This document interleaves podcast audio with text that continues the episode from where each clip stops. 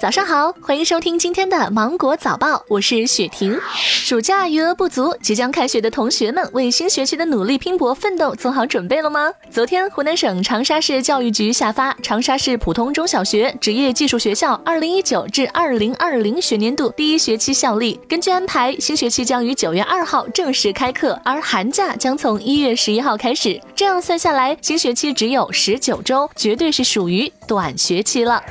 据国家统计局公布资料显示，全面两孩政策实施的三年里，除2016年出生人口达到了一千七百八十六万，比2015年增加一百三十一万之外，2017年下降为一千七百二十三万，2018年进一步下降到一千五百二十三万人，远低于原国家卫计委低预测方案两千万以上的年度出生人口规模。社科院专家表示，经济压力是影响生育意愿的首要原因。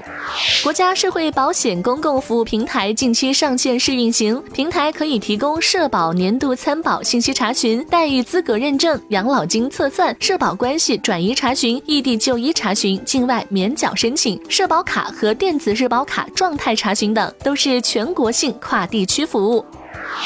今年七月，南京的刘女士报警称，女儿替她签收了一份九十九元货到付款的包裹，在付钱后，她发现包裹里的东西竟然是一个看上去价值仅有几元钱的劣质灯，而事实上，刘女士并没有下过单。而更令她惊讶的是，包裹上的个人信息完全和她本人相符。南京警方一查，竟然牵出了德邦快递多名员工大肆窃取用户信息，并勾结电商公司老板，全国撒网进行九十九元货到付款的精准。诈骗黑幕，经警方初步核算，案值超过一千二百万，被侵犯的公民个人信息数量总数不少于五十万。目前，包括德邦快递六名员工在内的十三名犯罪嫌疑人，因涉嫌侵犯公民个人信息罪或诈骗罪被刑事拘留。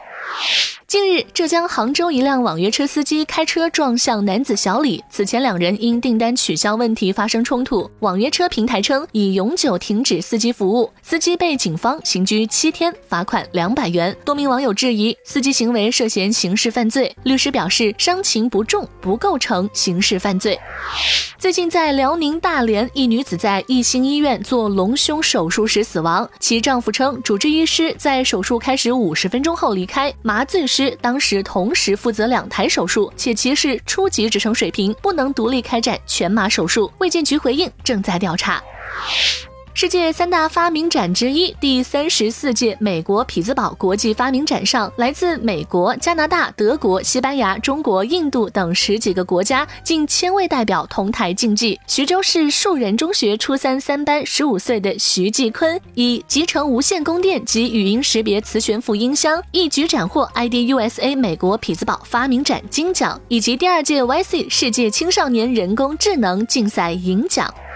近日，铁人三项世界杯赛日本东京站游泳赛段的比赛，因比赛场地东京都港区台场海滨公园的水质不达标，被迫取消。台场海滨公园同时还是明年东京奥运会和残奥会铁人三项比赛的场地。近年来，台场区域超标的大肠杆菌饱受诟病。前年，该水域的大肠杆菌浓度曾被检测出比国际铁人三项联合会规定的上限高出二十一倍。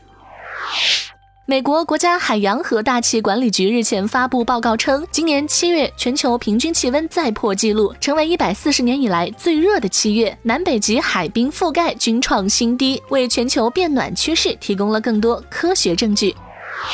今天的芒果早报就到这里，我是精英九五五电台的雪婷，祝你度过美好的一天，明早见。